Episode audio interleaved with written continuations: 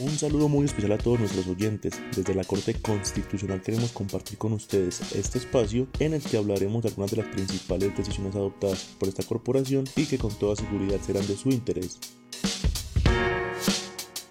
Hoy les contaremos sobre el llamado de atención que le hizo la Corte a la Fiscalía para que se abstenga de negar información pública a quienes ejercen el derecho fundamental de petición. Esta fue la situación.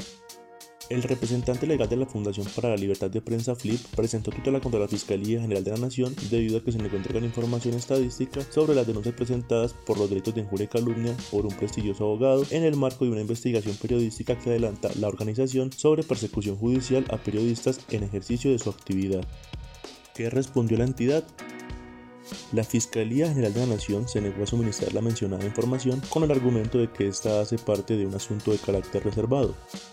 La sala novena que revisó la tutela señaló que no solo la respuesta de la entidad fue extemporánea, sino que incumplió con el deber legal y jurisprudencial de suministrar una respuesta de fondo, clara, precisa, congruente y consecuente con lo pedido, en la medida en que simplemente se limitó a invocar causales de reserva de información, sin una justificación rigurosa como lo exige la ley para estos casos.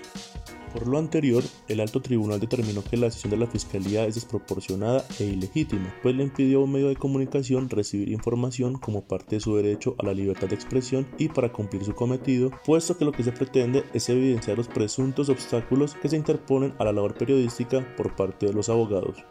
¿Cuál fue la orden de la Corte? El fallo le dio cinco días a la Fiscalía General para que entregue la información estadística solicitada por el representante legal de la Fundación para la Libertad de Prensa FLIP, la cual incluye el número de denuncias instauradas por el abogado en contra de periodistas por los delitos de injuria y calumnia, la fecha de denuncia y el estado procesal de la misma. Para quienes quieran ampliar información sobre esta decisión, la sentencia es la T-330 del 2021 y el ponente es el ahora ex magistrado Alberto Rojas Ríos. La pueden encontrar en la página web www.corteconstitucional.gov.co.